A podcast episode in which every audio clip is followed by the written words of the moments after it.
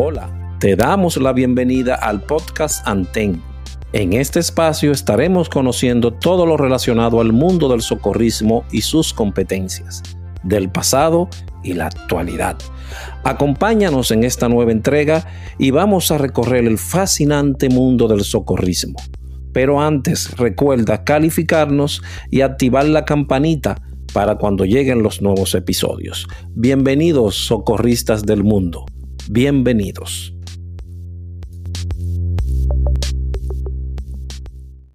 Bienvenidos, Silves Escuchas, a otro episodio más, a otra entrevista más con otro invitado de otra galaxia, la galaxia naranja. Hoy tenemos con nosotros a Kelvinson Antonio Cáceres Martínez, encargado de la División de Brigadas de Emergencia de la Defensa Civil ¿Quién no contará su historia? Que también la vale aquellos héroes anónimos. Bienvenido, Kelvinson. ¿Cómo te encuentras? Ah, bueno, buenas noches, los Radio Escucha. En verdad, con el mismo ánimo que cuando empecé, aunque con unos añitos más encima. Pero ese ánimo sigue ahí permanente. Bien, vamos a comenzar con la primera de las preguntas, que van a ser muchas. ¿Dónde y cuándo nace Kelvinson Cáceres? Bueno, Kelvinson Cáceres nace en un populoso sector de la capital, denominado sector de Villajuana, en donde, si nos ponemos a hacer historia, han salido bastantes cosas buenas de ahí y hasta un presidente hemos tenido. Van, muchos de los entrevistados de las otras instituciones que también han, que han salido de ahí. ¿eh? De ese sector han salido tantas cosas buenas como malas veces, pues eh, de, todo hay, de todo hay en la Villa del Señor. Adoro y amo mi sector de Villa Juan, que lamentablemente paso, saludo y salgo. Me quedo con esa nostalgia a veces de quedarme un rato en el bar, pero mi trabajo y mi hogar me obligan a tener que, hacer la cosa como Dios la manda. ¿De qué año estamos hablando? Digo, si quiere conservar ese, eso en secreto, no, como los superhéroes, lo conservamos ahí, no me dé tiempo ni fecha, ok. No, tranquilo, yo nací el 9 de julio de 1970. En la actualidad tengo 52 años y me siento con todo el vigor y la habilidad de un hombre joven para ejecutar mi trabajo. Kelvinson, eh, ya en Villajuana, ¿qué, ¿con qué tienes contacto que te impulsa a hacer esa labor altruista? ¿Cómo llega eso a ti? ¿Cómo llega esa vida, ese tipo de, de acciones en la comunidad? Mira, fíjate, eh, yo conocí a un joven que también es contemporáneo, es un poquito más antiguo que yo, contemporáneo a mí, que hoy en día reside en los Estados Unidos. Su nombre es Johnny Robles, quien entra a defensa civil en los años 80 y algo por ahí. Johnny Robles, que él era, él era, de, él era encargado de brigadas en la defensa civil cuando Eugenio Cabral, hace bastante tiempo de eso. Entonces yo veía que a él lo recogían cada vez que había una emergencia y él lo, lo, pasaban a recoger y eso me llamó la atención. Y yo, ven acá, ¿y por qué, qué sé yo, lo venía a buscar y siempre hay un grupo de muchachos? Y yo le pregunté a él que, de qué se trataba eso, defensa civil, a Johnny. Y me dice, ah, mira, esto es así, así, así, así, así, si te gusta tú me avisas. Y casualmente, para esos tiempos, que tal vez tú recordarás la fecha, hubo un incendio en el Pico Duarte sé si lo recuerda. Creo que sí, porque fue muy, fue muy visto en, todas las, en todos los noticiarios de esa época. Entonces, él está ahí y me dice, loco, súbete. Y yo, ¿me suba para dónde? Súbete y no te apures.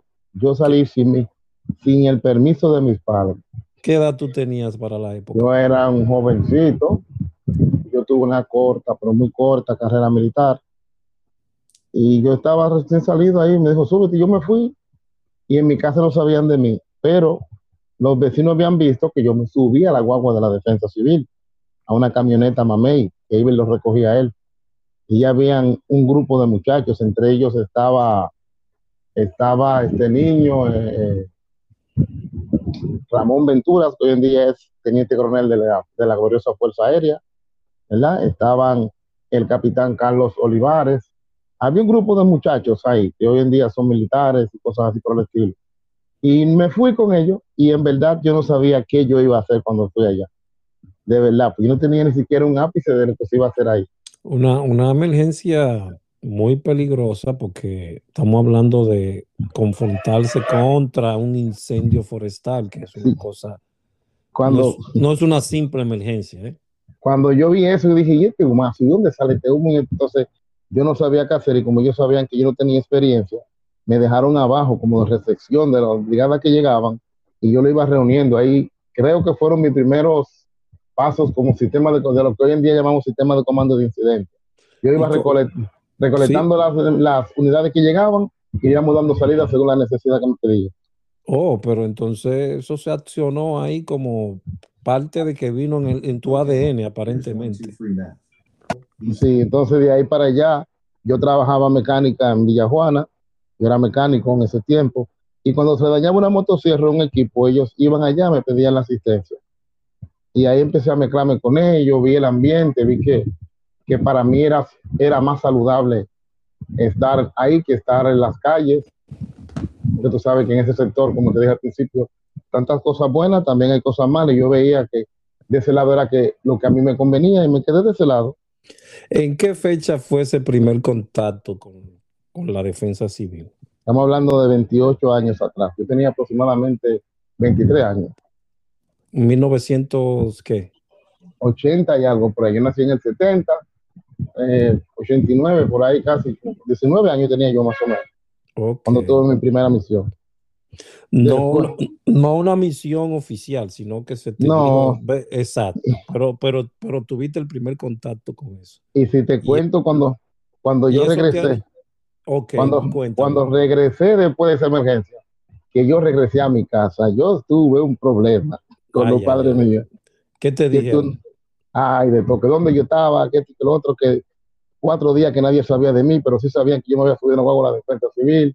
Mi papá es un señor de, de, Puñal, Santiago, ahí, tú sabes que para esos tiempos la gente media terca y aguanté mi fuetazo callado, como me la merecía, y tuve que quedarme callado. Entonces después ellos vieron que ellos me iban a buscar, iban a mi casa, mi mamá, conoció con quien yo me estaba mezclando, y después vio de que era algo bueno y, y me dejó.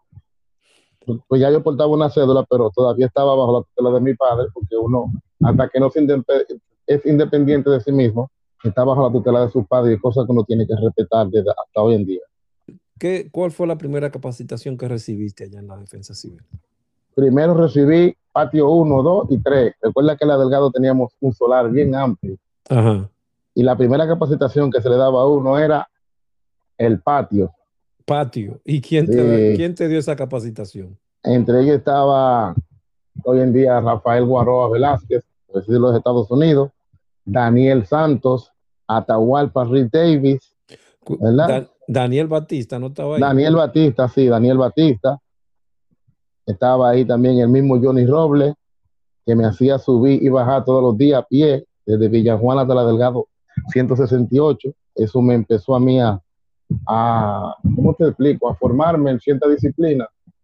Aunque ya tenía una corta carrera militar, pero eso me, me llevó por la senda de la disciplina que hoy en día respeto al más joven, así como respeto al más viejo, y trato a todo el mundo con cierta altura y disciplina que me caracteriza.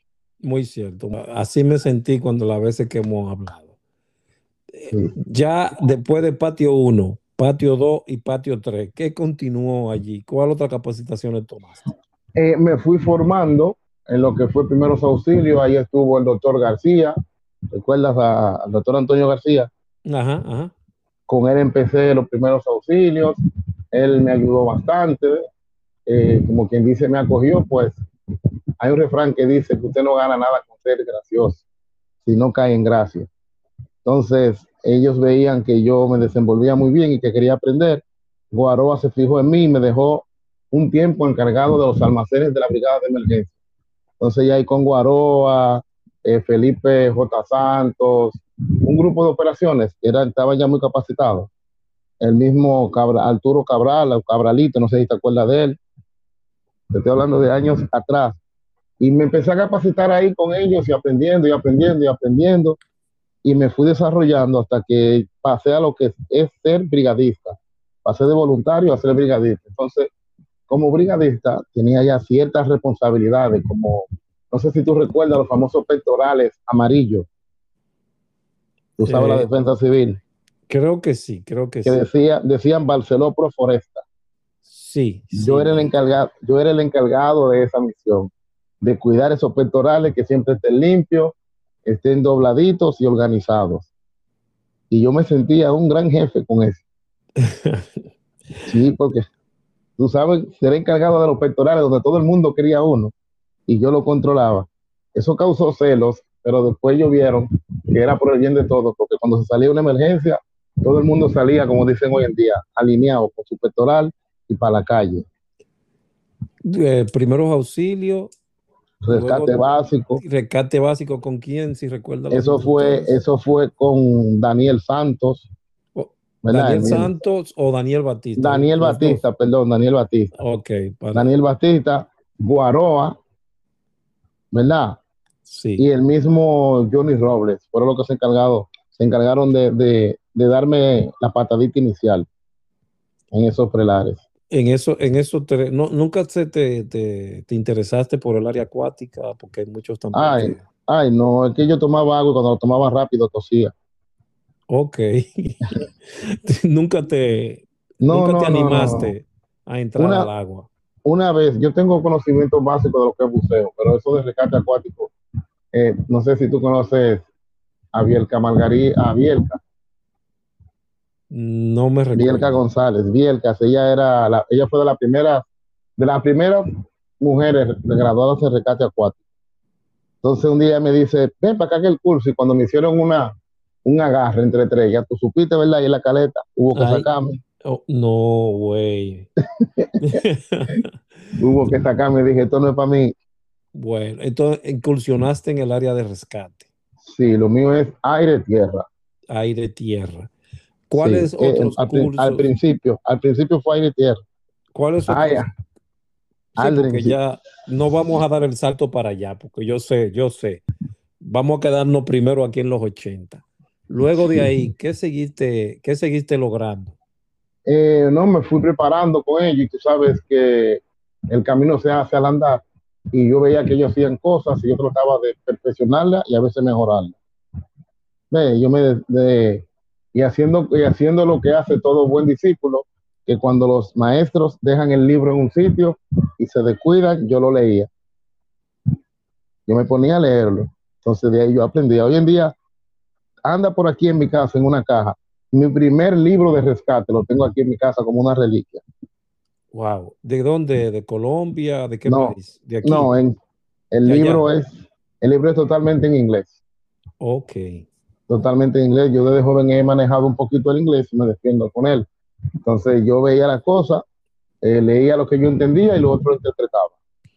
Bueno, era necesario porque todas las, las informaciones que nos llegaban a través de los primeros auxilios, pues llevándolo un poquito más para allá, para allá que era técnico en emergencias médicas, todas esas informaciones solamente llegaban a través de, en inglés casi todas. Sí. Entonces yo lo, yo lo proyectaba y lo hacía, los anclajes, los nudos, los sistemas, todo eso. Después ellos vieron que yo me ponía en el patio, allá en la Delgado 164, había una mata de mango y yo compré una driza y ahí empecé a hacer todos los nudos y ellos vieron. Entonces era yo que le estaba dando clase a los grupos. ¿Me entiendes? Todo, ellos me preguntaban, "Oye, así, así, vamos a hacerlo así, así. Y, y por ahí empezó mi senda en estos lares y de ahí para allá ellos me pidieron que sea parte de la brigada de emergencia, donde ya se salía a emergencia con responsabilidad. ¿Cómo se llamaba en esa época? Kelly? La, bri- la brigada de emergencia de la defensa civil, fundada el 14 de junio, el 14, no, el 14 de febrero, el 14 de febrero del 1992. Todavía no hemos llegado a la que tú perteneces ahora, no del nombre, por No, favor. no. Ok, para llegar hasta allá y después tú das ese nombre. Pues entonces eso se podría decir que es la antecesora de la que es ahora. Eh, sí, se podría decir, se podría decir, pues de ahí eh, yo, ¿cómo te digo? Entonces entró otro grupo nuevo de muchachos, pero yo iba a la defensa civil como voluntario, iba, compartía un rato y me iba. Entonces, las herramientas que ellos usaban, dígase motosierra y equipos así que ellos usaban, ellos me, Guará me lo llevaba allá y yo lo reparaba y yo como era de la brigada de emergencia, nada más que le cobraba, decía, compren esta pieza y te la reparaba y estaba un poquito alejado de ellos. Y luego después cuando... ¿Qué pasó en esa época? ¿Por qué te alejaste? Eh, no, como te digo, a veces uno, eh, como que la situación económica no ayuda, pues acuérdate que en ese tiempo, voluntario, entonces ya yo era un adolescente con 20 y pico de años, tenía que costear los gastos y cosas así. Sí, quería manejar el dinero para la noviecita y todas aquellas cosas. Ir al cine triple que estaba en el malecón, que Omar, que Omar callar, un vinito, una cosa, entonces uno, eso no se hacía con nudo, no se daban con nudo, había que buscar dinero. Exactamente. ¿Qué continúa? qué, qué, tiempo duraste fuera? Que solamente te acercabas así esporádicamente, entrabas, salías. ¿Qué tiempo duraste así? Como aproximadamente cuatro años y ya como en los 90, 92, por ahí, 93, 94, ellos me llaman que necesitan un agente para que le dé mantenimiento a los vehículos. Oye bien, en ese caso estaba el Jeep Toyota Land Cruiser, una, una camionetica Toyota 1500. ¿De cuántos vehículos de cuánto vehículo estábamos hablando que tenía las defensas civiles en esa época? Ay, yo me acuerdo como ahora, mira, nos acordamos de la jipeta del director Eugenio Cabral que era una Toyota, una Toyota Land Rover roja. ¿Lo recuerda? Teníamos una Isuzu Trooper que la conducía el subdirector, que era el coronel, no recuerdo, que era coronel de la policía, no recuerdo el nombre de él. Teníamos un Jeep Land Cruiser, de lo que le dicen caco cuadrado, que eran de esos Jeep cuadrados que se usan ahora en Jarabacoa para subir. Sí. Y teníamos una Toyotica 1200, que era la que, la que conducía a Don Marcos. ¿Recuerda Don Marcos? Ajá. Que falleció hace un tiempo ya. Eso eran los cuatro vehículos, aparte de una ambulancia que le decía la cola de pato, que tenía tres cambios, que era de tres cambios mecánica, que era la que salían los muchachos, y una casona móvil, una casona móvil que salía a los operativos, nada más. Esa, no, se, movía para No, no se movía nada, nada más que para operativos como el del malecón y cosas así. Allá ahí entra de completo a cumplir horas como empleado no, como no, voluntario. No, servicio privado, servicio, como lo que dicen el servicio prestado. Okay. me, lo que le decían una iguala, yo reparaba los vehículos y ellos me daban, recuerdo como ahora, que eran 1.462 pesos. Que por ahí anda uno, por ahí anda uno de esos cheques todavía pero ya tú ibas más, ya participabas más. Sí, porque tiempo ahí.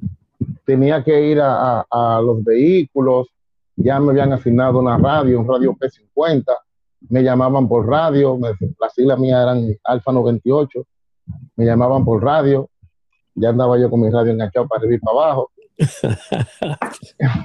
que era un lujo en ese tiempo andar con un radio. Ay, ay, ay, ay, Y peligroso también porque creían que, sí, porque no, yo, yo, andaba con mi carnet de la defensa civil para arriba y para abajo para que supiera. Okay, ok. Entonces, cuando habían problemas de vehículos, el 98 que se dirija a la central de parte del D4, que era Eugenio era don Marco Castro, y ya yo sabía que era reparar un vehículo que iba para allá. Entonces, un día faltó un chofer que fue un gran fuego que hubo en Plaza Lama, ¿lo recuerdas? Creo que sí. Un fuego que duró como tres días en Plaza Entonces no había quien conduciera el Jeep, el Jeep Toyota Land Cruiser. Lamentablemente yo no tenía licencia y el único que sabía manejar en ese grupo era yo. Pero vámonos en el Jeep, manéjalo, venga, 98. Y ya tú sabes, de ahí para allá. Y ahí para allá. ¿Te quedaste como eh, chofer o qué? No, no, me llamaban, me llamaban más asiduo y me solicitó el director Eugenio Cabral, que en paz de cáncer, que viniera más a menudo, porque él tenía en mí la capacidad, una capacidad diferente a la que yo, a lo que yo le estaba desarrollando, que era mecánico. Entonces yo tenía que pararme todos los días en la San Martín con, con Máximo Gómez, ahí pasaba la guaguita, yo me subía, y lo mismo para mí para retornar a mi casa. Bueno, te la pusieron un poco más fácil, no tenía que pagar el pasaje, por lo menos. por lo menos, sí. Por lo menos. Ahí continuaste haciendo curso, detuviste todo, solamente estaba. No, me fui, me fui, me fui preparando en el camino. A la par, junto con arreglo de vehículos y. Sí, me iba preparando. que campamento yo me iba, que recuerdo una vez, ah, también recuerdo, tú te acuerdas del señor Luis Eladio Reyes Trujillo, ¿lo recuerdas? No me recuerdo de él, ¿no? Le, le decían Satanás. Oh, sí, sí, ahora sí, ya me dijiste el nombre claro. él también ve en mí una capacidad y dice, hay que entrenarte. Entonces empezamos por ahí, por ahí, por ahí, hasta que yo me fui adentrando a lo que era el equipo de operaciones, que era lo que yo quería estar en el departamento de operaciones, porque si mal no recuerdo, no todo el mundo subía al departamento de operaciones. O sea, los voluntarios y los brigadistas teníamos prohibido entrar al departamento de operaciones. Y todo el mundo, todo el mundo quería subir. ¿Y por porque acuérdate, acuérdate que en esos tiempos el de operaciones era un rangazo, como dicen hoy en día. Era uno de los mejores rangos. Yo soy de operaciones, entonces usaban unos ticheras azul que todo el mundo quería. Nosotros eso era como si salía uno de ellos, el que iba a entrar tenía que usar el poloche viejo de operación para que sepan que es el nuevo integrante de operación. Entonces, cuando a mí me dieron ese poloche, que me acuerdo como ahora que me lo regaló eh, Arturo Cabral, Cabralito, que era encargado, era radiooperador y a su vez de operaciones, yo me sentí como que yo era el mejor de la bolita, de la bolita del mundo. Cuando me dijo, mira, ya tú eres de operaciones, muchos están hablando de eso, que si yo qué, y muchos no lo vieron bien, pero la gran mayoría vieron en mí el potencial y dijeron, no, pero es que mire, él está en esto, en esto, en esto, se está preparando y sabe más que muchos de nosotros que están aquí de lo que son las operaciones. Entonces, me dejaron entrar ahí a operaciones, me decían el pegado, pero yo siempre estaba ahí con ellos. Esas capacitaciones que recibiste fueron formales, es decir, se te integraba un título, un certificado o algo. Recuerda que ya se hacían unos campamentos y siempre los certificados, ah, que los certificados vienen, los certificados vienen, pero yo le interesaba más era que el personal estuviera preparado. Entonces empezaron los proyectos, que no recuerdo las siglas, de BT, BTA, que era una, como un, un proyecto que llegó, entonces empezaron a dar capacitaciones en los campos y ahí me, me inmiscuyeron a mí y yo empecé a prepararme. Y te digo algo, sí, nos dieron certificado, pero nosotros teníamos ese certificado ayer en la Delgado 164 en la segunda planta. Entonces, cuando vino el huracán George, creo que fue, todos esos certificados se inundaron todos, tanto los míos como los de Olivares, como los de rivalito Carlos Olivares Ureña, lo conoce, ¿verdad? Ajá, claro que sí. Se, mojaron, los de muchísimos certificados se mojaron. Cuando fuimos, toditos nos miramos así y, y quedamos, quedamos atónitos y yo fui uno de los que dije, no, señor, esto es un papel.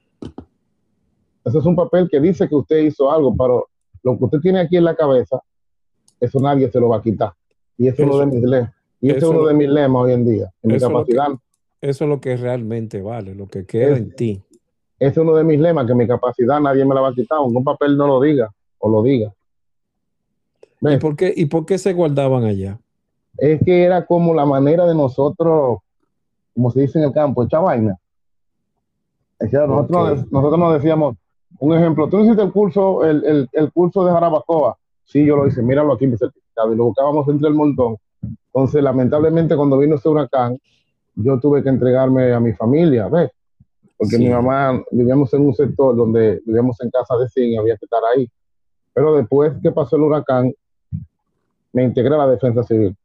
Ahí conocimos se dieron a destacar grandes figuras de la defensa civil, que también eh, nos voy a poner en contacto con ellos para que, para que tú hagas su programa. Uno de ellos es Juan Olivo Núñez, el Messier.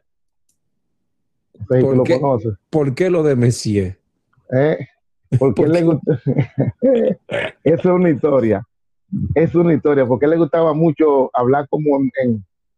él le decía, uy, Messier a uno, cualquier cosa, uy, Messier. Siento. En, nosotros en, en, en que. En lo que él entendía, él decía, oui, Messier. Y nosotros se le quedó el Messier a Juan, él se llama Juan Olivo Núñez. ¿Cuál otro más? Ahí estaba Nelson Escarborus, que eran del personal de operaciones. Estaba Felipe J. Santos. Por ende, estaba también eh, Johnny Robles, en esos tiempos ya estaba con sus planes de ir a emigrar a los Estados Unidos. También estaba eh, José Reyes, no sé si tú lo conoces, le decíamos Fiebre, que entró conmigo, pero él caló más rápido pues él sí se preparó en los Estados Unidos. El papá de él era presidente de América aquí en Santo Domingo y él, tú sabes, era el niño rico del, del equipo. Del grupo, exacto. Sí, exactamente. Entonces él se fue, se fue preparando y caló muchísimas posiciones muchísimo más rápido que yo. Entonces yo me quedé como brigadita y no le di mucho, como mucho auge a eso. Así como, tú sabes, tú me conoces bien. Cuando una cosa me interesa, yo le pongo, le pongo pila. Entonces yo me quedé como brigadito un tiempo, hasta que subimos, eh, hubo un cambio de, dirección. Entonces en ese tiempo, creo que si mal no recuerdo, por Eugenio Cabral entró el licenciado Elpidio Báez. Creo que fue, sí. Ese fue el Pidio Báez después que Eugenio Cabral salió, sí. El Pidio Báez, entonces ahí yo me alejé un poquito porque vi, no es que vi como deja de, sino que dije, pero veo como que las cosas son diferentes. Había muchas personas alrededor del Pidio Baez que no, no, no, no nos dejaban como desarrollarnos, querían estar, querían ser y estar en lugares que no le correspondían. Entonces un grupo no veía eso bien y yo me alejé, volví y me alejé otra vez. En ese tiempo ya no defendían de mi servicio, entonces yo me alejé y los muchachos siguieron, eh, dígase, el personal de operaciones que te, te mencioné anteriormente y yo me alejé un poco por asunto del ciclón y cosas así. ¿Qué tiempo duraste en tu, como diríamos, apartado de allí? Sí, era apartado, pero siempre estaba con ellos. Ellos me llamaban para los operativos de carnaval y cosas así. Entonces yo estaba ahí presente y, cuando habían emergencias que me solicitaban, también yo estaba ahí sin ningún problema. Hacía servicios voluntarios solamente. Exactamente. No que me alejé, sino que me, me separé un poquito, pero con mis responsabilidades, pues ya tenía cierta capacitación y me había enfilado en ese rol, pero sin dejar de trabajar mi mecánica. Siempre en mi sector de Villajuana, trabajando mi mecánica, que fue lo que, donde per se me crié y aprendí muchas cosas que yo aprendí en la defensa civil y lo implementaba en mi trabajo de mecánica y me daba resultados. ¿Cómo qué? Como por ejemplo, mira, yo aprendí trabajando mecánica, estricación vehicular. Ya yo sabía los puntos débiles del vehículo y los puntos fuertes. Y eso te ayudaba a desarrollar. Exactamente. Wow, tú, le, encontraste una forma práctica, aquello que servía para desastres, mira dónde tú lo incluiste. Lo implementaba ahí. Cuando un ejemplo se quedó un carro, tú sabes que mayormente nosotros los dominicanos hacemos de, una cuerda hacemos un nudo fácilmente y después no se usa más porque hay que mocharla o cortarla. Entonces yo con los nudos que yo aprendí, yo le decía al maestro mío, no, mire, vamos a hacerlo así, así, así, así, porque esa misma cuerda no puede servir para otro vehículo. Yo se quedaba mirando así, y era un señor refunfuñón, que le agradezco como si fuera mi padre, al señor Marino Pérez, que paz descanse, que fue quien me formó como todo un hombre, me enseñó lo que es la vida, a ganar dinero, a ganarme el dinero honradamente, a no ponerle la mano a lo que no es mío, y cuando una cosa está mal, no da, pero aléjese de ahí, eso puede hacerle daño. Eso lo agradezco yo ese señor. Qué bueno, qué bueno oírlo. Y entonces yo lo implementaba, que se quedó un vehículo, claro, vamos a hacerlo así, que, una vez salimos y se nos quedó un vehículo, se nos dañó una pieza, metido camino a Palenque, y yo dije, no, no, pues vamos a hacer esto, esto y esto, y, así llegamos. Y él condujo una parte del vehículo en reversa, y después yo conduje otra parte en reversa hasta llegar a la casa, desde Palenque a Najayo. Y ya tú te puedes imaginar. No, no, no, no, no, una cosa increíble. Sí, pero siempre apegado a los muchachos de la defensa civil. Todo el tiempo ellos me llamaban, ven que estamos aquí para que nos bajemos unos cuantos fraquitos. En ese tiempo ellos bebían ginebra y yo no soy muy amigo del alcohol. El alcohol, yo me doy unos cuantos tragos sociales y después empiezo a dolerme la cabeza, Mariano, y yo paro ahí. Entonces compartía con ellos ahí. ¿Qué tiempo te tomaste en ese, en, en ese, como que tú dijiste, déjame tomarme un tiempo para seguir trabajando y después me acerco cuando tú veas como algo, una mejoría. Sí, después pasó, pasó el Pidio Báez, eh, entró el general de los Santos Sánchez. Ajá. Entonces ellos me llaman y me dicen, ven que el general quiere hablar contigo, porque le habían hablado de mí. Y él me dice a mí que por favor que me haga cargo, no como encargado de transportación, porque él tenía su encargado de transportación, sino que por favor lo ayudara con la flotilla de vehículos que había allá. Ya subió a flotilla. ¿A cuánto subió ya? Seis, vehículos. Ah, no, pero está bien, Kelvin, pero ya hay tres más, porque tú me dijiste Sí. que habían cuatro, cuatro en la época de Eh, estaba la, la, la, la cola de pato, la Toyotica, el Jeep que manejaba el Jeep cuadrado y los dos vehículos de la dirección ejecutiva, que era uno del director y otro del subdirector. Entonces después llegó, llegaron unos vehículos que él adquirió de la Dirección Nacional de Control de Drogas, que fue la M3, recuerda esa camioneta, esa famosa camioneta roja. Ajá, me recuerdo M3. bastante. Esa La era, del, M3. esa era del equipo de operaciones, Sí, ¿verdad? esa de seguido se la dieron operaciones. Entonces, Sí. esa tenía la llave el Messier, lo hicieron jefe de operaciones al Messier. Entonces él me conocía y me dijo, yo te quiero al lado mío, yo voy a ver cómo te nombro. Le dije, bueno, que sea lo que Dios quiera. Yo dije así, que sea lo que Dios quiera. Entonces ahí él no me nombra, sino que me pone a cobrar por servicio prestado. Ya una, un sueldo mensual que eran de 3.217 pesos. Eso para mí era un dineral. Todo, pues, una millonada en esa época. Sí, bueno, inclusive yo, si mal no recuerdo, para ese tiempo fue que yo me casé. Sí, me Ya. casé. con- Ahí dejaste eh, la, Ya tenía, ya la tenía, mecánica y te fuiste por el tiempo entero. no, ya Ah, tenía, tenía que cumplir horario, pero como te dije, el señor que, que me formó como, como hombre de trabajo, yo no podía darle la espalda así de las 8 de la mañana. Entonces yo le dije al director, le dije, mire, yo, yo puedo venir todos los días, pero yo trabajo mecánica porque yo tengo ya una clientela establecida y uno no puede.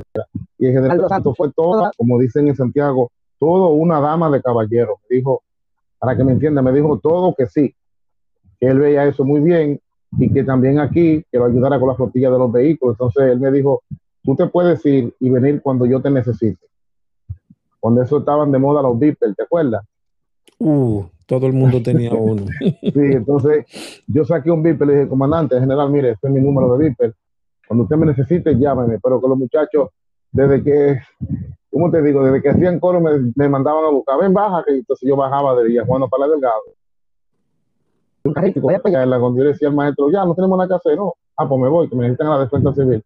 Y aparte de cuando eran trabajos, porque tú sabes que no fui un gran maestro de mecánica, yo tenía mi maestro. Cuando eran trabajos grandes, trabajos grandes, ya eh, yo le- lo llevaba al taller, la defensa civil le pagaba al taller. Como por ejemplo, una reparación de una transmisión, yo no llegaba ahí. Una reparación de un motor, yo no llegaba ahí. Yo hacía, cambiaba aceite, reparaba tren delantero y cosas así. Y aparte que estaba en la brigada de operaciones, cogiendo mi mambo. En esa época se dio mucha capacitación.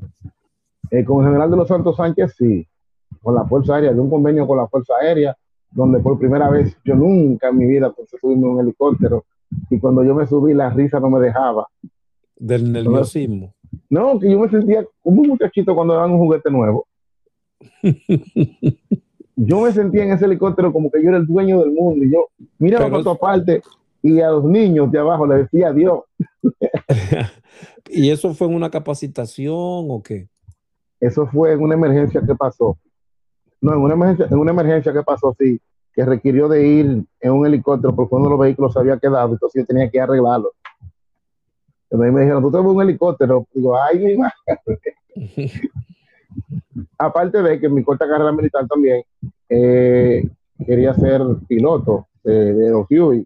Y yo lo veía y lo tocaba, pero no, nunca nos dieron la oportunidad. Tú sabes que eso es lo último que deja un cadete. Tú dices en helicóptero y cosas así. Y más para Sí. esos tiempos. Más para esos tiempos. Entonces, de ahí para allá, ya yo me sentía el, el rey del mundo. Y que no sabía nadie más que yo de defensa civil. ¿Cuáles cuáles docencias tú tomaste? ¿Cuáles cursos? ¿Cuáles, ¿Cuáles aprendizajes, capacitaciones tomaste en esa época? en esa época, déjame ver, si mal no recuerdo, General de los Santos Sánchez intentó formar la brigada de elitáctica de la defensa civil y yo tuve parte de ese curso, pero que tenía que estar encima de los vehículos. Yo era de los que comenzaba los cursos y lo paraba porque me- la institución me necesitaba. Pero siempre por lo menos trataba de aprender lo más que yo podía. Después de eso, llega el general eh, Lora Salcedo, Radamés Lora Salcedo, ¿lo recuerda? Ya se había, sí, lo recuerdo, ya se habían mudado de la Delgado. No, estaban- no, no, todavía. Todavía estábamos en la Delgado.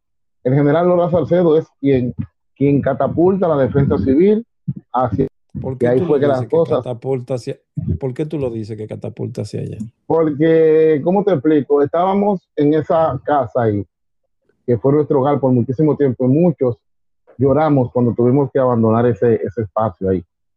Fueron muchas lágrimas que lloraron cuando subimos de la Delgado 164 a la Plaza de la Salud. Entonces, el general Lora Salcedo es quien catapulta la defensa civil hacia allá arriba. ¿Me entiendes? Ya ahí las cosas empiezan a cambiar. Eh, nos presentan, eh, presentan al personal, yo me presento. Eh, hay un señor encargado de encargado de, de transportación que vino con nosotros de allá de la Delgado, porque el general Lora Salcedo recibe la defensa civil en la Delgado. Y él es que consigue el local donde iba a hacer la Cruz Roja o el Banco de Sangre y se lo dan a la Comisión Nacional de Emergencia. En la Plaza de la Salud. Exactamente, ya hay la ley 147-02 empieza a promulgarse y, le dan le dan como más énfasis a lo que fue la Comisión Nacional de Emergencia, no sé si recuerda, en ese tiempo, el COE no estaba todavía realizado. Todavía no, se, no se había puesto en, No. en funcionamiento total. No funciona exacto, se hacía era en el, en el en el edificio de Radio y Televisión Dominicana, en el anfiteatro Casandra Damirón, ahí se hacía el COE, se tomaba el COE ahí, en ese salón. Mira, no sabía, no me acordaba de eso, ¿no? Sí, ahí era que se hacía en el, en el edificio de Radio Televisión Dominicana, en el salón Casandra Damirón. Ahí se ponían como seis o siete mesas y se reunían, se reunían lo que hoy en día se le dice enlace, una gente de cada institución.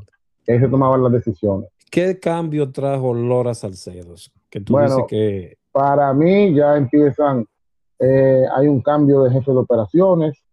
¿quién, en- quién entró a- como jefe de operaciones? Entra ahí lo que fue el licenciado Carlos Vicente, el, el reverendo Carlos Vicente Barranco. Pero yo en ese momento estaba en transportación de la defensa civil como chofer, mecánico, MacGyver, para que me entiendan. Entiendo, entiendo. Como chofer, mecánico y todas las cosas. Entonces, para ese tiempo me nace mi primera hija. Hoy en día tiene 23 años. Me nace mi primera hija y mi desenvolvimiento económico ahí no era factible. Entonces, el departamento de operaciones requería de personal, porque la gran mayoría se habían, se habían dispersado, aunque iban, como, no sé si tú conoces a PIN, Julio Alberto Ibet, Mm, No, no, no lo conozco. bueno, que era muy amigo de, de, de Vladimir Santana, el táctico, que en paz descanse, que eran de, ese, de esa camada de muchachos de operaciones, muy buenos ellos, aprendí bastante de ellos. Sin darme curso, ellos me enseñaban las cosas como eran y yo las asimilaba. Inclusive que llegué en una, me mandaron ellos como asistente de un instructor. Yo, pero es que yo no sé, digo, sí, usted tiene que aprender.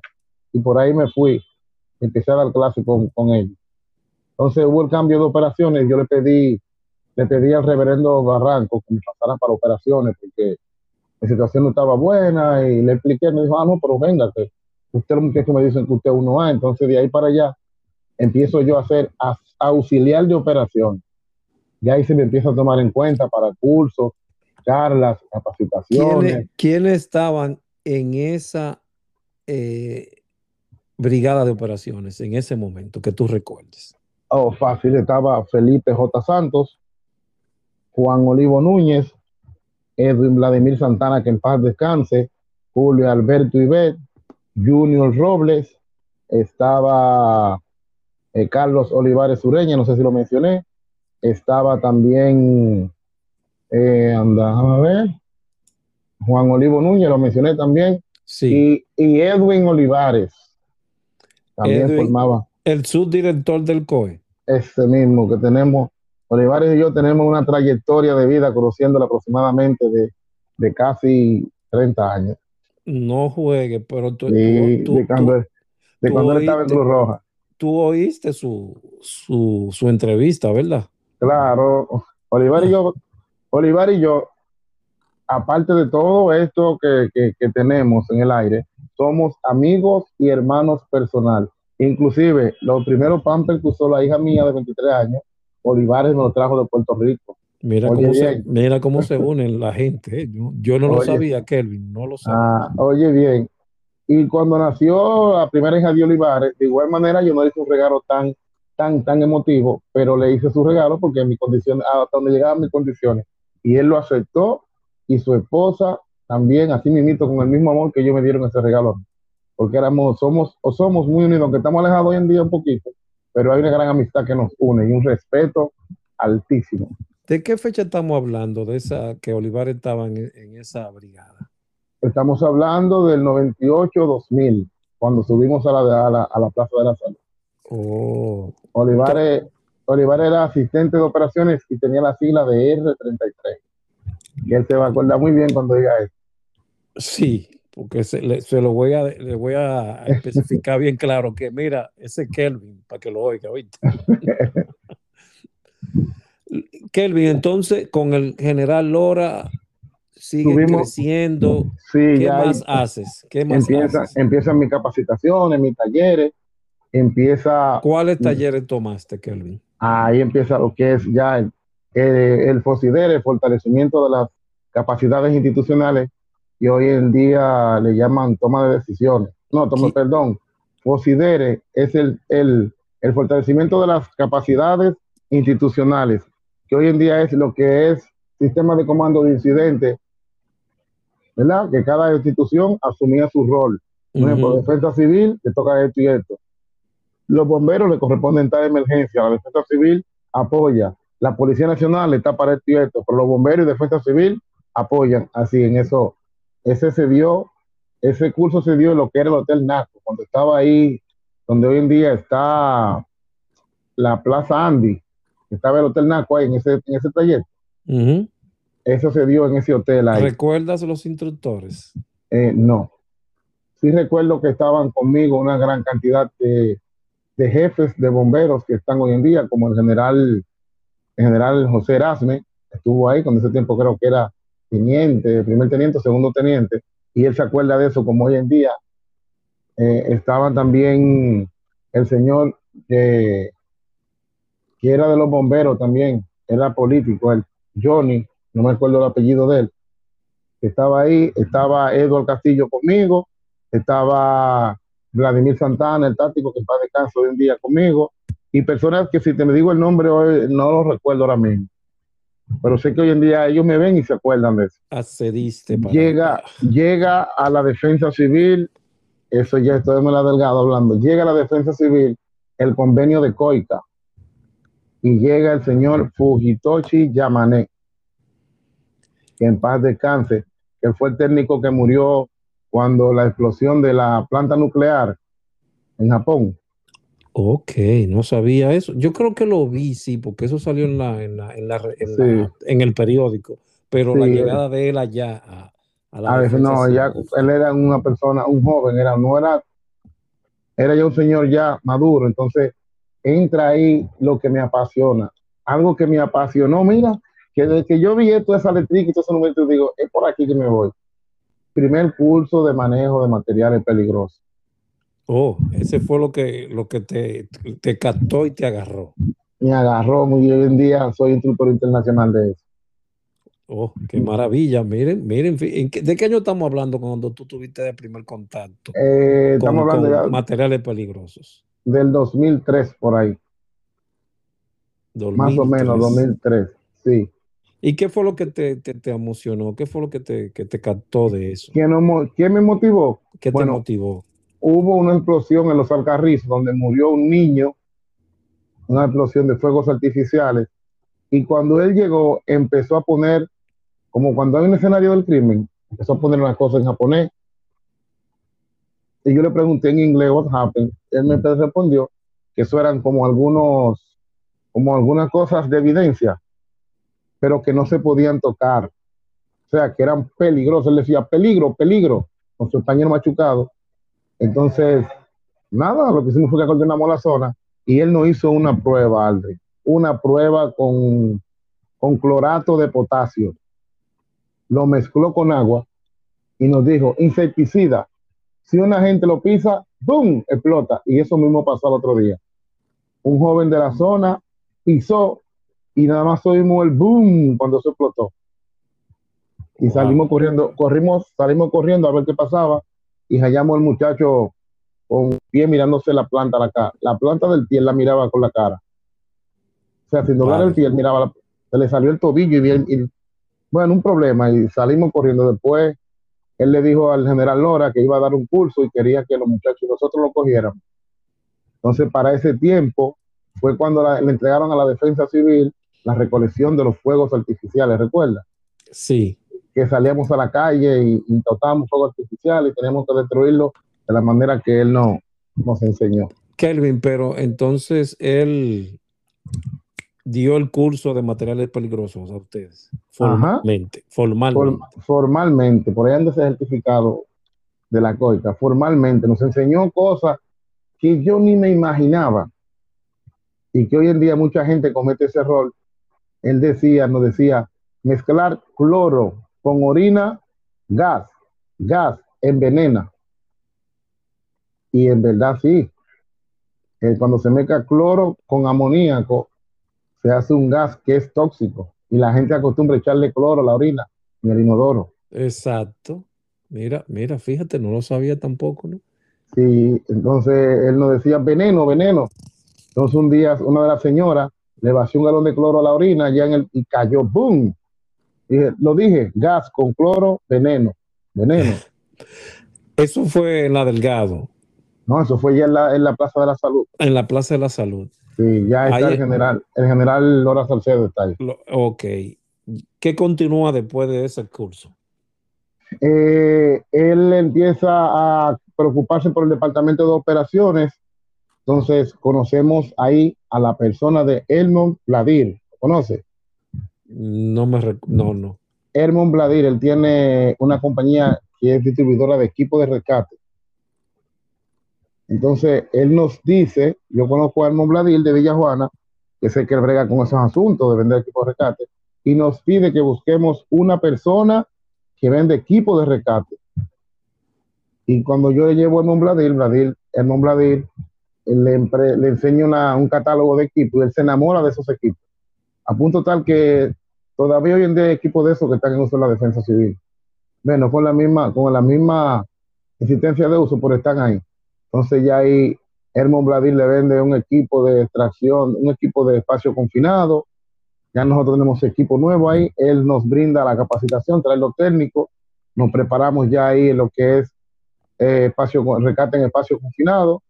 Aparte de él ve, la, él ve el desarrollo y el desenvolvimiento de algunos de nosotros y nos pide de que seamos sus asistentes los cursos que él da. Entonces ahí eso nos catapultó a un grupo más para arriba porque si estamos al lado de él, estamos aprendiendo cosas nuevas. ¿Entiendes? Entonces ahí nosotros, nosotros empezamos ya preparando lo que es rescate en altura con Hermon Bladir. Y él, se encarga él, llevó personal técnico. Sí, porque. ¿O qué? Sí, no, él traía personal de otro país porque él era representante de Pexel, CMC, eh, Rockaware, que son, que son compañías que traen equipo de rescate. Entonces nosotros nos aprovechamos de la coyuntura y nos preparamos muchísimo más. ¿Cuáles otros recibiste ahí con Edmond Bladir? Con Edmond Bladir, se llama Edmond Bladir. Edmond Bladir. Edmond, Hermón. ¿Qué, ¿Qué, más, qué más él? Bueno, ahí, ahí él, yo me doy cuenta, porque antes desarmaba vehículos, o sea, habría vehículos y ahí yo conozco lo que es un equipo de tricación vehicular con él. Y yo digo, ¿y qué? Le digo, Vladimir, ¿y para qué? Te digo, ah, ¿tú no sabes lo que es eso? Ah, pues mira, el instructor viene tal y tal día, no te voy a inscribir en el curso, pero quédate ahí para que vea. Yo vi esa ventana abierta y digo, bueno, por aquí que voy. Ahí yo conocí lo que es un equipo de tricación vehicular. Él me ve con la inquietud de preguntar, preguntar, le a Vladimir, él está en el curso, me dice, no, él lo que vino fue a ver. Me dice, sí, pero él me está haciendo más preguntas que lo mismo que están tomando el curso por paga. Entonces me dice, ven, quédate aquí. Y ahí yo aproveché y tú supiste, ¿verdad? Me volví una esponja absorbiendo conocimiento. Y por ahí María se va. Empecé yo a bregar con equipos de tricación, a implementar. Él me dice a mí que los equipos de tricación no son nada más ni nada menos que botellas hidráulicas. Digo, pero yo soy hidráulica, mecánica hidráulica. Me dijo, ah, no, pero tú eres. Entonces ahí yo me preparé y cuando los equipos de tricación fallaban, me decía, ¿qué, qué haces? Yo venía, lo desarmaba y lo armaba y el tipo se fue complacido conmigo. Entonces Vladimir ahí, ahí ve mi capacidad y me dice, no, pero contigo podemos hacer muchísimas cosas. Y decir, porque yo no estoy certificado. Entonces yo tenía para ese tiempo, no, no pensaba ni viajar ni nada por el estilo y no me interesaba ni siquiera tener pasaporte. Lo mío era local aquí. Y por ahí empecé a capacitarme y a leer y a buscar por YouTube y a prepararme, a prepararme, hasta que un día él va, nos invita, nos invita a, a, coger un curso de tricación ahí, los bomberos de Santo Domingo Este. Y ahí me certifico como técnico de tricación vehicular, que era uno de los que me faltaba técnico y después sigue subiendo. ¿Te hiciste instructor de eso o no? Ajá, me hice instructor de, de, de por mi capacidad. Eh, me, dan un curso más avanzado, yo entro y me convierto en instructor. Empezó ahí una dinastía en mi vida. ¿Cómo así? Explícate, De ahí para allá, ya como al yo ser instructor, el general Lora Salcedo adquiere el primer equipo de tricación vehicular de la Defensa Civil, que es un equipo TNT, fabricado en Texas. ¿Qué significa TNT? Fabricado TNT, eh, nitrato de nitroglicerina, dinamita. Ok, wow. Sí, ese equipo TNT. ¿Y, de qué año estamos hablando? Estamos hablando ya cuando las Torres Gemelas llegaron esos equipos. Sí, cuando la torre, no antes, perdón, no antes, anterior. Y ese llega, ese equipo de tricación y los equipos que se le pidieron a Vladimir llega todos juntos, pero en ese tiempo yo no tenía más que la, la, la posición o el rango de auxiliar de operaciones. Hay superiores míos que cuando vieron esos equipos se pusieron celosos y tú sabes, ¿verdad? Era la niña linda de esos equipos. Para que lo sepa. Nadie le podía poner la mano, a menos que sean los técnicos. Aunque yo era ya casi instructor de eso, nadie le podía poner la mano, a menos que sean los técnicos. Entonces, un día hay una emergencia, una gran emergencia, y no me dejaron actuar. Entonces yo me incomodé. dije, miren, ustedes estaban dando, tirando patas de gallo ahí sin espuela. ¿Cómo así? Me dice, ustedes saben cuáles son los puntos críticos de los vehículos, los puntos débiles, los parales A, B y C, y los puntos del carro duro donde tiene uno que hacerle fuerza para que abra. Entonces Moreno se queda mirándome, el Messier, me dice, ¿y por qué tú no entraste? Digo, porque ustedes no me dejaron. Ustedes querían usar su equipo. Entonces yo lo dejé que usaran su equipo. Entonces ahí me designan a que yo salga con el, a que, a que sea yo que salga con el equipo de explicación. Y ahí conozco yo a Luis Díaz, ¿lo conoce? Luis Díaz. El hijo de Lilín. Sí, ya me Luisito, recuerdo. Luisito. Ya me recuerdo de él. Nos topamos en una emergencia y él toma el curso conmigo de explicación vehicular cuando Vladimir estaba ahí. Ah, y él me ve. Ya, ya tú comienzas a impartir clases de eso allá en la defensa civil también. No a repartir los conocimientos, impartir los conocimientos, no como instructor. Ok. Sino a multiplicar lo que yo sabía. Y él me ve y hay un accidente que recuerdo como ahora, que fue la Barahona con 27 de febrero, en donde a él no lo dejaron actuar y él estaba muy, muy incómodo, porque en ese accidente había una señora con una pierna atrapada y un técnico sin querer se cerró la pierna. Oh Dios. Y él se sintió muy dolido y yo estaba allá al lado de él.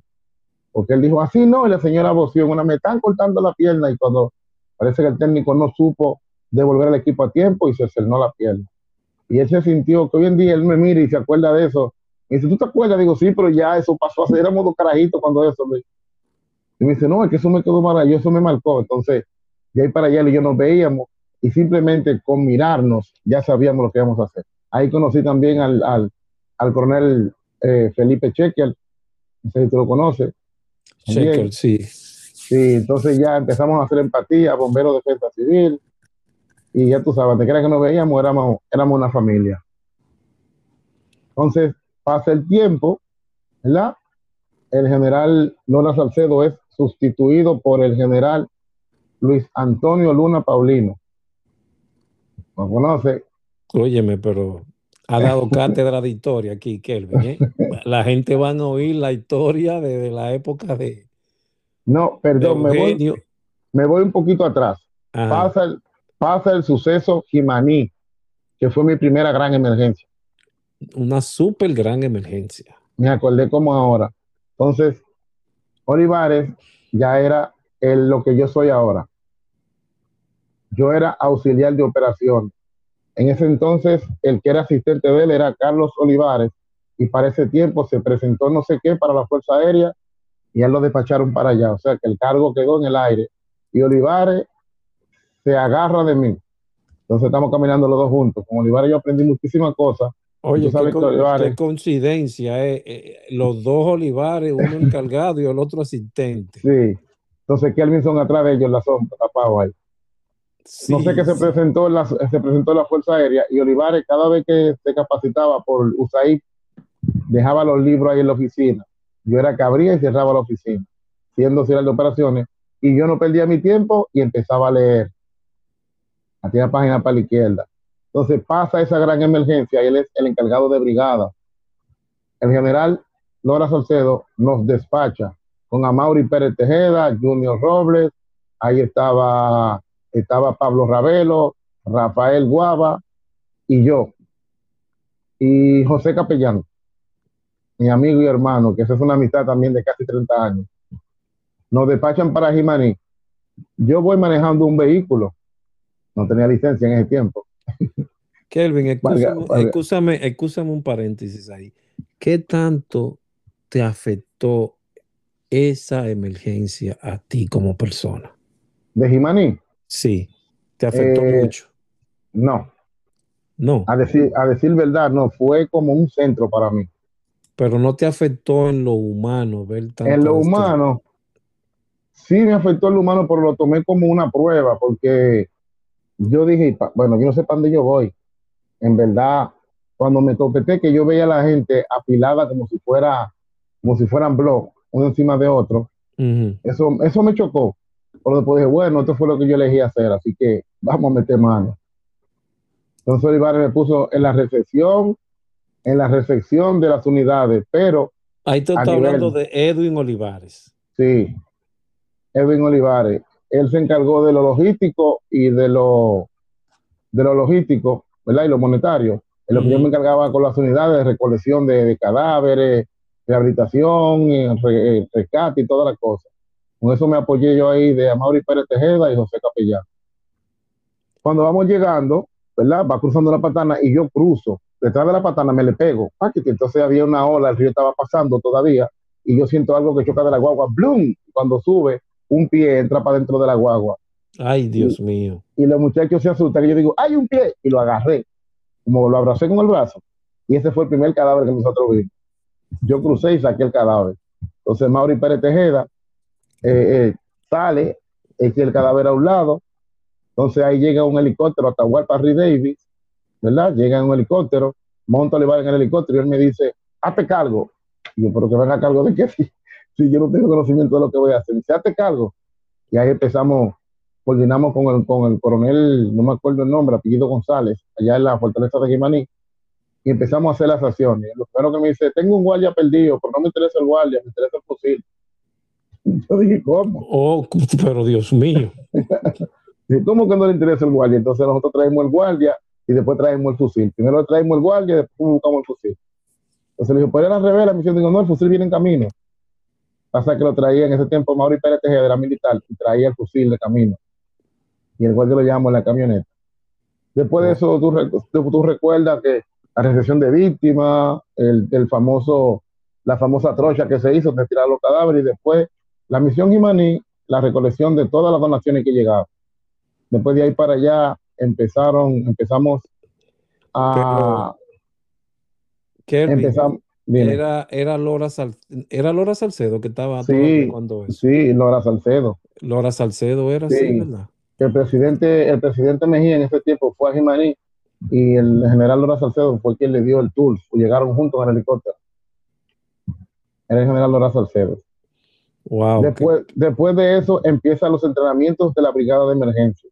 Yo sé dónde tú quieres que yo llegue. Ya estamos ah, cerca. Ya estamos cerca, ya estamos cerca. ya estamos cerca. Entonces empieza los entrenamientos de la brigada de emergencia. Carlos Olivares eh, viene con una idea que la traía desde Venezuela de conformar un equipo de trabajo que diera respuestas a la emergencia inmediatamente. Y empezamos a llamar voluntarios, llamar voluntario, entrenamiento, entrenamiento, llama voluntario, entrenamiento. y llega lo que es el cambio de mando nuevamente. En ese cambio de mando llega el general Luis Antonio Luna Paulino.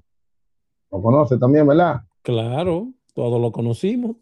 Que es donde se le, donde se le, se le presenta la propuesta. Y él dice, claro, un servicio de voluntario que dé respuesta inmediata a, a las emergencias y que esté 24 horas. Yo lo veo muy bien eso. Entonces empezamos a hacer el llamado no con el nombre que tú conoces, sino como brigada de emergencia para dar respuesta a las emergencias. ¿De, qué, año, ¿De qué año estamos hablando ahí? Allá estamos hablando de la Torre Gemela, ¿cuándo fue? Septiembre 11 de, wow, se me fue, 2000. Sí, ya ahí empezamos, con la Torre Gemela, empezamos a agruparnos y vemos la necesidad de eso. Olivarito, Olivarito, Carlos Olivares, Olivarito, Capitán Olivares, siempre tuvo esa visión. Él tenía todo listo. Cuando estamos hablando de todo listo, tenía, él me dijo a mí, encárgate de, lo que es escrito, que nos basemos en la ley, que haya un régimen de entrenamiento, una disciplina, y yo me encargué una noche de amanecí en eso, con muchas faltas, valga la redundancia, pero tenía la idea y lo que hice fue que la vacié y después le buscamos la resolución a la falta ortográfica y él lo vio muy bien. dijo, déjalo así mismo. Digo, no, tiene falta ortográfica, eso. Yo simplemente me surgí en las ideas, como tú me la pediste, fui leyendo y fui plasmando. ¿Me entiendes? Entonces, no teníamos el nombre, pero Olivarito sí lo tenía el nombre, el nombre que tú conoces. Él sí lo tenía. Entonces, se presenta una emergencia en el país, en Dajabón. No sé si recuerda que hubo un ventarrón, decían que era un, un tornado, pero fue un ventarrón. Ok, fue en el 2001 la Torre Gemelas. 2001. Fue, tú estás hablando del 2001, ahí es que comienza a hilarse poco a poco el nombre o no el nombre, la estructura que hoy, conoce, que hoy se conoce en la defensa civil.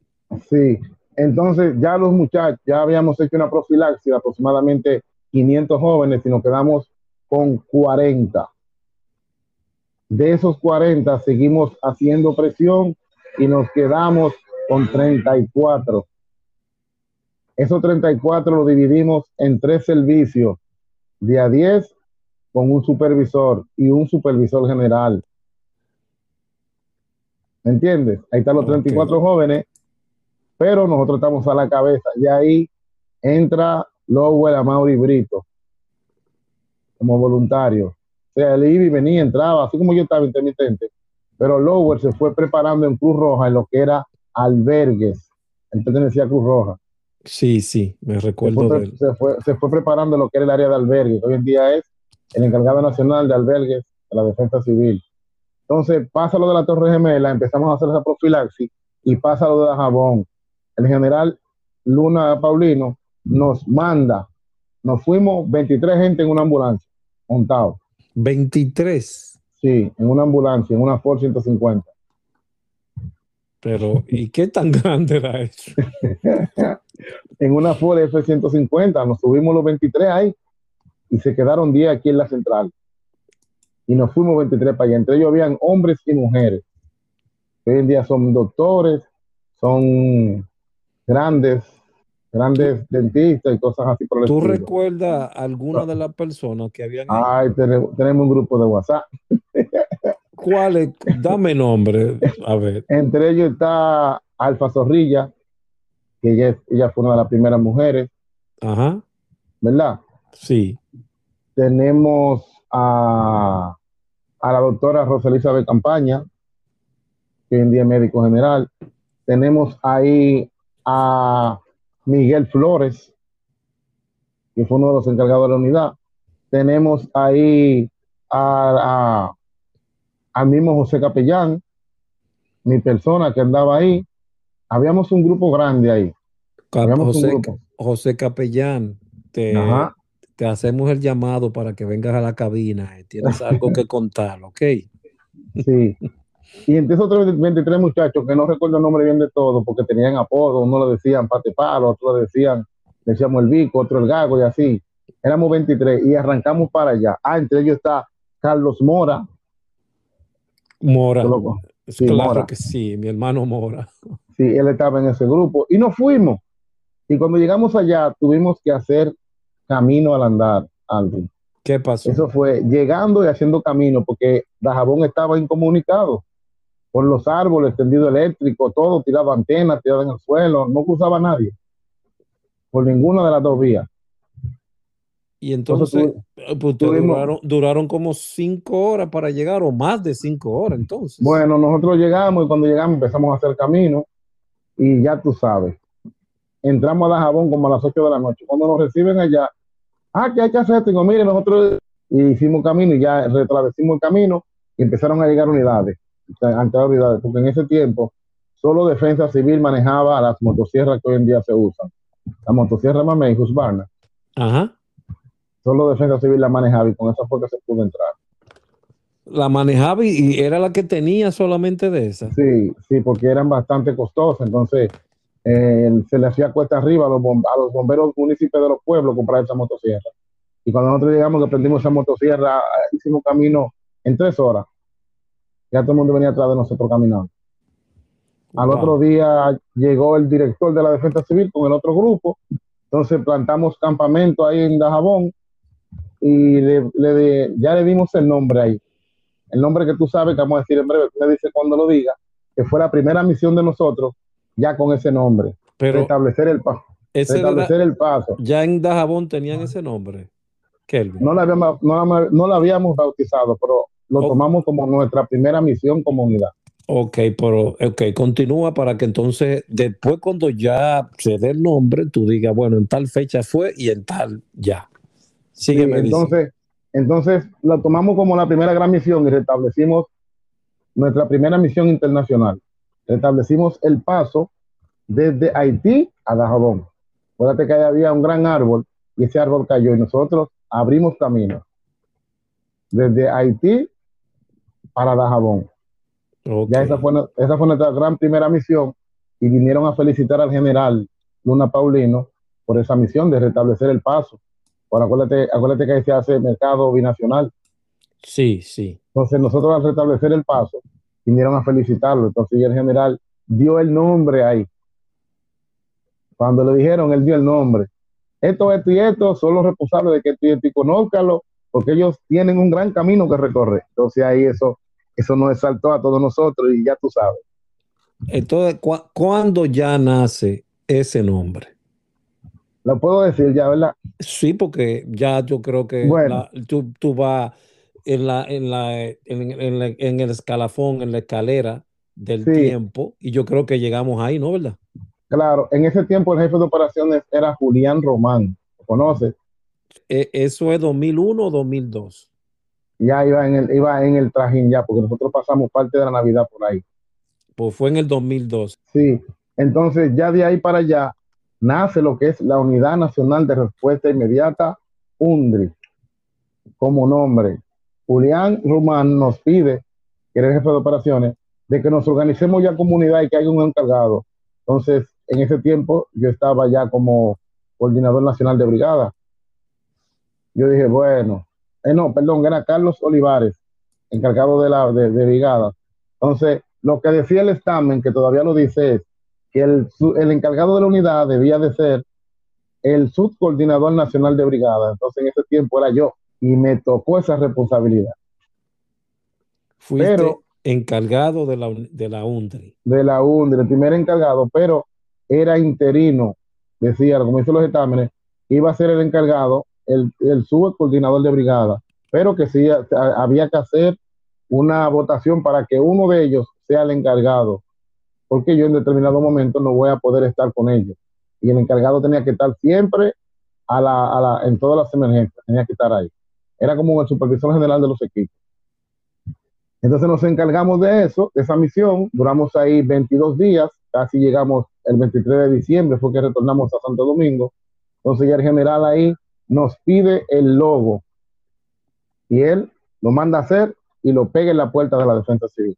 Y todo el mundo pregunta qué es eso, qué es. Entonces ahí viene el lanzamiento de la unidad, que es un 27 de febrero sea, no el lanzamiento per se, sino para que el pueblo lo conozca. Y, y el señor Osvaldo Cepeda y Cepeda comete el gran error de decirme perro. Ay. ¿Cómo comete un error? Bueno, él dice, y en esto, él dijo, en estos momentos va pasando por, letra, por la tarima lo que es la Unidad Nacional de Respuesta Inmediata, hombres y mujeres, una chova, como él dice. Entonces dice, y adelante, dirigida por el perro mayor, Kelvinson Cáceres. Yo me quedé mirándolo así como quien dice, ¿quién tú acabas, ¿quién tú acabas de decir? ¿Cómo fue? ¿Cómo fue? Y yo miro así Oh, y sigo, y sigo marchando y seguí. Eso fue como por dos años, yo era el perro mayor. Una persona me decía, llama al perro mayor ahí. y cuando yo subía, después de esa misión, viene lo de la Torre Gemela, creo que fue. Entonces ya ahí se decide poner, se decide poner a Porky, Osiris Martínez, como primer encargado de la Unidad Nacional de Respuesta Inmediata. Tú fuiste, ¿cómo te pondríamos, cómo podríamos decir, Kelvin, entonces? El primer director interino de la Interino, sí, de la ONDRI, porque la posición lo demandaba en ese momento. Ok. Y Pero el, después es- el- el primero real, ¿quién fue? Osiris, El segundo. Osiris Martínez fue, Y el segundo. Miguel Flores. Tercero. Eh, después del tercero fue Carlos Alberto Mora. Después el ¿Cuánto, cuarto, cuánto van? ya van cuatro ahí. Entonces el quinto, el quinto fue Johnny Acevedo. Ok. Siguen más, entonces. Dime el otro. Sí, después eh, pasa un tiempo, la unidad como que decae un poquito, ¿verdad? Entonces se vuelve y se retoma nueva vez el tema de la unidad. Entonces ahí entra, eh, entra una de las muchachas, que era Juana Ramona Núñez, la esposa de Kennedy, fue encargada de la unidad, pero ella no podía porque tenía ya responsabilidades como madre. Entonces ahí yo retomo nueva vez lo que es la unidad, ¿verdad? Y le damos otro, otro repunte. Como director ya. Sí, entonces le damos otro repunte y la unidad viaja a Panamá a prepararse. Completa. No, fuimos, fuimos un grupo. Ya en ese entonces, Manuel José Reimer Pérez, lo conoce, ¿verdad? Ajá. Reimer. Reimer toma la rienda de la unidad por un tiempo, por un largo tiempo. Entonces viajamos a Ciudad Panamá a hacer el curso de técnica de rescate en inundaciones, que es nada más y nada menos que rescate en agua rápida. Y República Dominicana tiene ahí un repunte con ocho miembros. Entre ellos estaba Alfa Zorrilla, estaba Manuel Reimer, estaba Carlos Mora, Abel Jiménez, eh, eh, un hijo de Luis Reyes, que no recuerdo el nombre ahora, Jafé Reyes, perdón. Estaba también ahí, no recuerdo cuál nombre más de los muchachos, pero éramos siete. Éramos siete los que estábamos para allá. Y de los siete solamente dos no aprobaron el curso porque no pudieron hacer la práctica del río, del río desbordado. Ok. Entonces, cuando retornamos de allá para acá, el general, el general Luna Paulino nos reconoce, eh, se sabe, de ahí para allá arrancamos como unidad. Se da el curso Trepi acá, repartiendo, eh, dando los conocimientos que tenemos. Damos el curso aquí en Jarabacoa. Los muchachos que adquieren más conocimiento. Después entra un personal a la defensa civil junto con Delfín Rodríguez. Antes Ese- de Es Antes el de otro director. Es el otro director. O no, no. no, Delfín Rodríguez, jefe de operaciones. Ok. Entonces con Delfín entran ahí una catalarva de muchachos, de talentos jóvenes que él trajo de los Mameyes. Entre ellos estaban Luis David Cruz, que lo conoce, Creo que sí, sí. sí, él está en el COE ahora en capacitación. Entra Ariel Gómez Casado, entra, entran dos muchachos más, entre ellos está este técnico, hay Wilber Ventura, ¿verdad? Entra Henry, Henry Santos, Moreno también. Entraron como cinco o seis muchachos con él que forman, entran a formar parte de la unidad y suman capacidades, porque Henry era descachador de chimenea y cuando eso estaba de moda lo que era el break. ¿Lo conoce, verdad? De Sí. en el Colazada. Búsqueda exacto, exacto. Entonces, ahí nosotros, como defensa civil, se consigue un cupo de tres personas para viajar a Ciudad Panamá nueva vez. Mandamos la currícula y entonces pasamos, pasan tres la currícula. Entre ellos están Luis David Cruz, Manuel José Reimer y mi persona quien les habla. ¿Verdad? Empiezan a ver, llegamos tarde, ya el curso había, tenía un día comenzado, el curso break, pero nosotros amanecemos estudiando y lo pasamos. República Dominicana sale airoso de ese, de ese problema. Entonces, cuando sigue el curso, mi capacidad como mecánico la pongo de manifiesto en los equipos, herramientas y accesorios que están ahí, a punto tal de que yo termino dándole explicación a los instructores de esos equipos. Tú estás relajando. sí.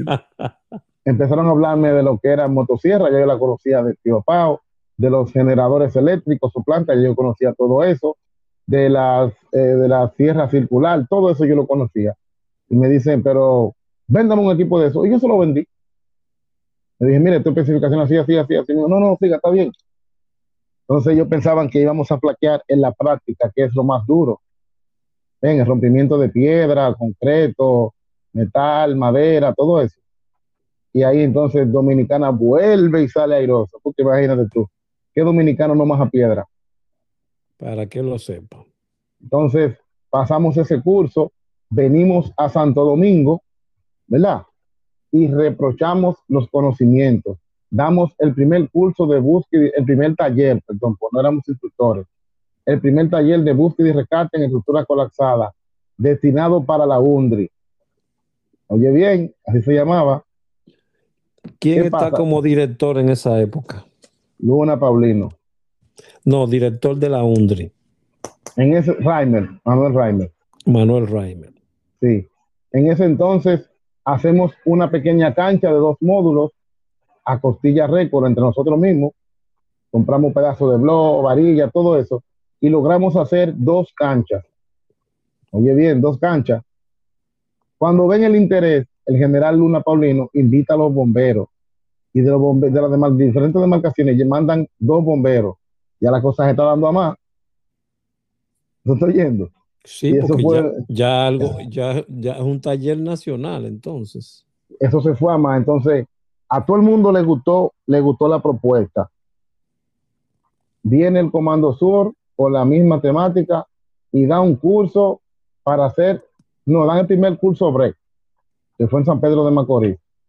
Nos llevan a mí, perdón, a Reimer, a David y a mi persona como monitores del curso. Oye bien, como monitores del curso. Entonces, oye, por ellos, el asunto. Ellos nos ponen a dar el curso a nosotros, porque dijeron que habíamos dado el curso. Ellos nos ponen a dar el curso a nosotros. Entonces, se prepara un curso para instructores. Ahí mismo, eh, los instructores que llegaron internacionales dicen, vamos para un curso para instructores, y lo que pasa en el curso con buena calificación, lo ponen, lo, meten al curso de instructores. Y ahí empezamos. Se hacen instructores Davidito y Reimer, pues a mí no me interesó. Yo lo dije a un principio. Yo no quiero ser instructor break, porque es que como que no me atrae eso. Yo soy, si ustedes quieren, digan que yo soy instructor, pero no me interesa. Yo lo voy a cruzar el curso, pero no, no quiero dar clase de break. Porque cada vez que se da un curso break, usted lo coge el curso también. ¿Entiendes? Sí. Cada vez que tú das el curso, tú también tienes que tomarlo con ellos, porque tienes que hacer las prácticas y todo junto con ellos es bastante exigente el curso, hasta con los mismos instructores. Exactamente. Entonces ya nosotros ahí empezamos y entra otra camada de la, para, de la Unidad Nacional de Respuesta Inmediata. Entra otra pequeña camada ahí que empieza a prepararse en, ese, en, eso, en esos lares. Entonces ya ahí Raimel se, se, se aleja. Entonces ahí entra lo que es la primera mujer, que tú sabes quién es ella, como encargada de la unidad. No, da el nombre porque van a darte a ti ahora. ¿Cuál es el nombre de esa primera mujer de la encargada de la unidad? El nombre es Crisalis Abreu. Exactamente. Entonces ya ella entra ahí como encargada de la unidad. Esa fue la primera y la única. La, sí. O, o hay, no, hay, había más, había más mujeres. No, no, pero en el sentido como encargada. Sí, como encargada. Pero fue la única y la primera.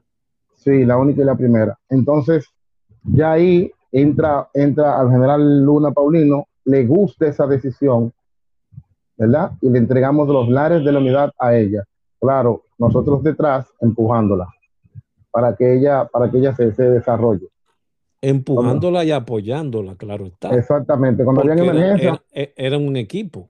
Cuando había emergencia, sí, cuando había emergencia, ella salía. O sea, salía el grupo encabezándolo, pero más atrás íbamos nosotros y veíamos cómo se desarrollaban y cuando las cosas se ponían media verdosa, ahí nosotros entrábamos. Hasta que fue aprendiendo, aprendiendo, aprendiendo, aprendiendo y ya nosotros dejamos que se desarrollara y tomara las decisiones del lugar.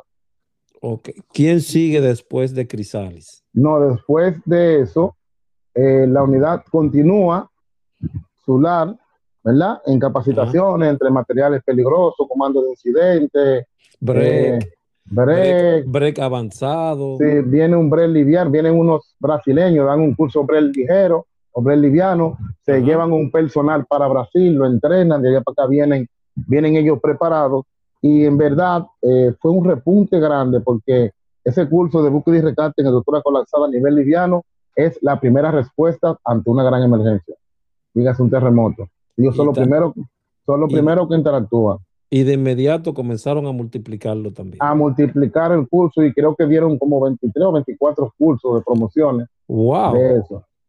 Sí, hay muchas Son tantos. Tenemos mucho personal. Ellos lo dieron dos veces la Fuerza Aérea, como tres veces la Marina, de igual número en el Ejército, las redes comunitarias, porque el curso per se, el curso bre intermedio, se lleva casi 3 millones y pico de pesos. Pero ese curso que ellos dan se lleva aproximadamente algunos 3 mil o 4 mil dólares. Wow. ¿Entiendes? Ese curso es comprar herramientas básicas y preparar el personal. Ok, ya entendí. Por eso se le dice liviano. Exactamente, porque es la primera respuesta que se da. Eh, porque se pueden comprar de esas herramientas de que están en la básica, sí, como serrucho, pico, pala, serrucho de carpintero, los cascos pueden ser cascos de esos cascos de obrero, ¿entiendes? Los guantes pueden ser guantes de esos de cuero, los martillos normales. Ok, entendí ya. Entonces, si es un curso inter, intermedio, hay que comprar eh, qué rotomartillo, qué martillo de impacto, qué generadores eléctricos, que roto, eh, pulidora, que taladro, todo eso, muchísimas cosas que se van 3 millones y pico de pesos. Y cuidado si más esta altura de juego. Oh, sí, sí, cuando viene a ver más. Ya sí. de ahí. No, después de una Paulino. No, no, llega, estoy hablando de la. De la no, ella. De la ella continu, continúa, se le dejó, se dejó que se desarrollara, por eso hoy en día, hoy en día es quien es. ¿Ella está ahí ¿Entiendes? todavía o no? ¿Quién está ahora no, como ahora mismo, ahora mismo, pues yo he tenido que tomar la rienda de eso. ¿Ves? Tuvo como una. Bajó un poco. bajó un poco, entonces yo tuve que tomar la rienda y estaba dándole calor y calor y calor. Entonces, los estudios, los estudios, la unidad, la defensa. Entonces, yo agarré y seguí y le doy calor hasta hoy en día. Tenemos ahí en Santiago, Barahona y una parte de San Francisco de Macorís.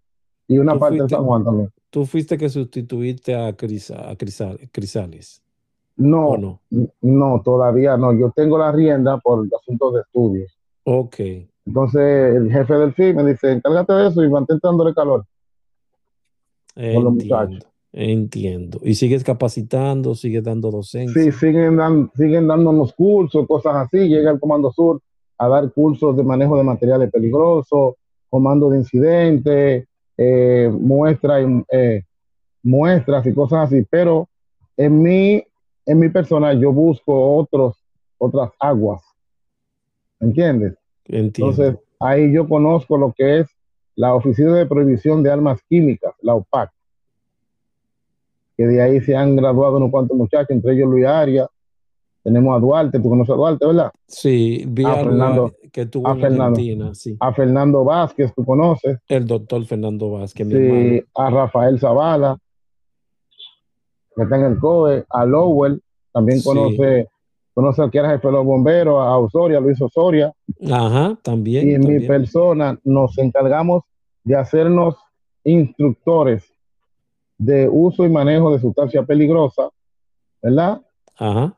Y manejo de, de, de- perdón, el curso se llama uso y manejo de sustancias peligrosas y manejo de armas de destrucción masiva. Sí, en ese era el que estaba Luis Arias. Que, Exactamente. Ese es un curso bastante tedioso, donde yo tuve que aprenderme la tabla de los elementos uno por uno. Santos cielos. hoy estuve, hoy estuve dando clases de extinción de incendio y la gente yo te le daba, le decía, miren, el nitrógeno, esto, esto, esto, y la gente se quedaba así como en el Holandia. Y yo entonces le la plata nave y se lo decía. Kelvin, eh, una pregunta que siempre hago a todos los invitados. Eh, ¿Te creen cuando tú haces todas las historias, todo lo que tú has pasado? ¿La gente te cree? Pues, como tú sabrás. Pone una eh, cara como de... De duda. ¿Y esto será verdad lo que te me está contando, todo lo que tú has pasado? No, no porque yo, yo aprovecho lo que ha pasado, ¿verdad? En el entorno de la gente que se ha dado cuenta, como por ejemplo, yo hago mucho ejemplo con lo de Poliplas.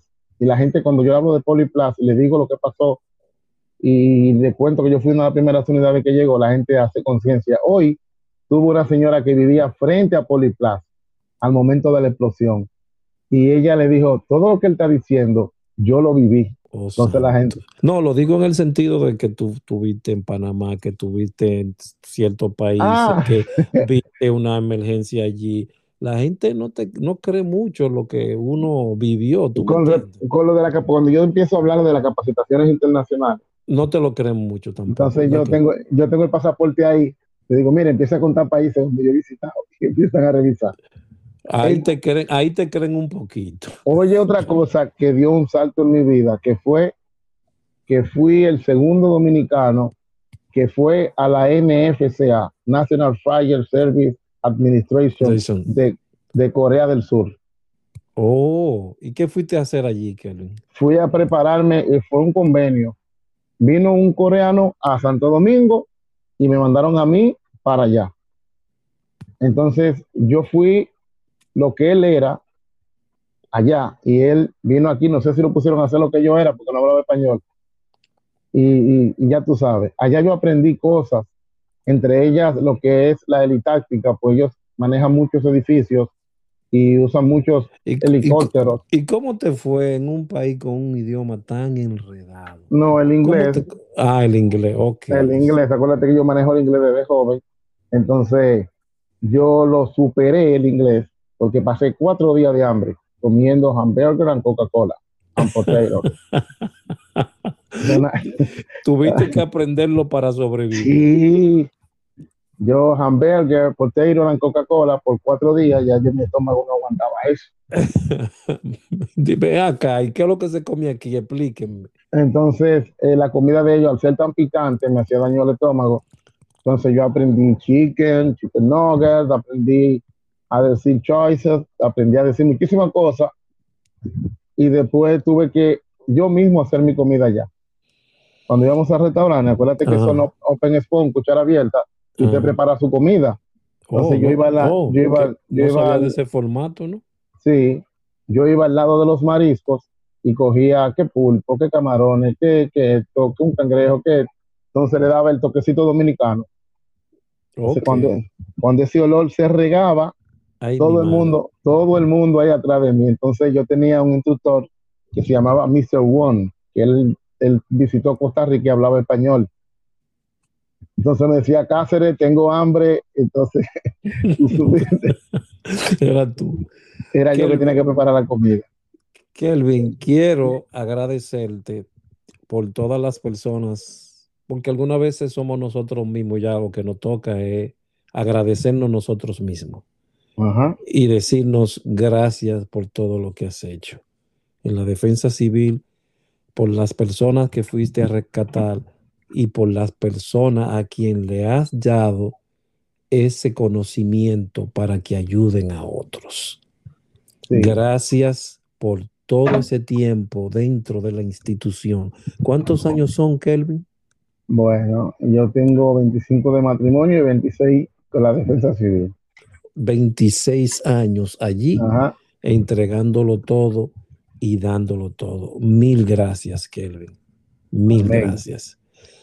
Eh, si tienes algo que antes de cerrar que decir a, la juventud de hoy, ¿por qué tú tomaste ese camino y estarías dispuesto a tomarlo de nuevo? Sí, fíjate, eh, le doy primero gracias a Dios ante todo, porque soy fiel seguidor de los mandamientos de Dios. Y a la juventud de hoy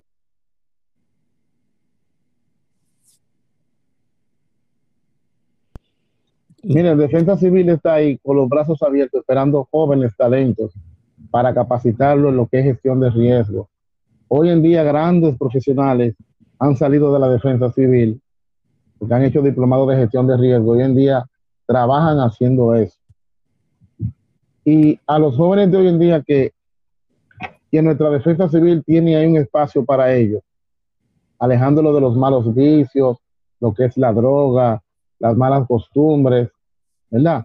Ahí ellos van a encontrar un lugar donde se le va a acoger, se le va a capacitar, se le va a brindar cariño y sobre todo van a aprender algo en la vida y van a ser útil a la sociedad y a la patria, que eso Dios lo premia. Exacto.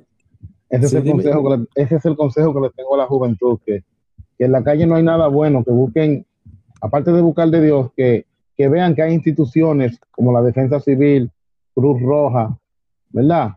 Que le brindan un apoyo y unos brazos hasta para llorar, pues en esto hemos tenido que ser psicólogos, pues tú sabes, Aldri, que hay jóvenes que llega, llegan con problemas de su casa y no tienen que sentarse a veces a llorar con ellos. Y algo muy importante, a escucharlo, porque a veces tú puedes tener un problema en tu mente y si tú tienes una gente que te escuche, tú tal vez les haya la solución a ese problema. Pues hemos tenido ese ejemplo allá en la institución de jóvenes que tienen desviaciones, eh, tienen trastornos mentales y nos sentamos a hilo y simplemente escucharlo y enseñándolo a hacer nudo ahí, se quedan interesados y se olvidan hasta de estar en la calle y quieren estar con nosotros ahí todo el tiempo. Muchísimas gracias, Kelvin, por tus palabras. Gracias por tu tiempo que te que has estado aquí conmigo y gracias porque cuando me comuniqué contigo me dijiste claro que estoy dispuesto, porque fue claro a todo lo que Kelvin mencionó, señores, la gente tiene que oír sus historias. La gente tiene que conocer lo que ustedes han hecho. Y recuerda que recuerda que cuando estuvimos coordinando lo de la entrevista, me dijiste, ¿podemos hoy? No, Aldrin, viene un huracán para acá y yo tengo que estar metido en el COE. Sí, sí, sí. Después terminamos y te dije, Aldrin, ahora tengo que estar en la recuperación.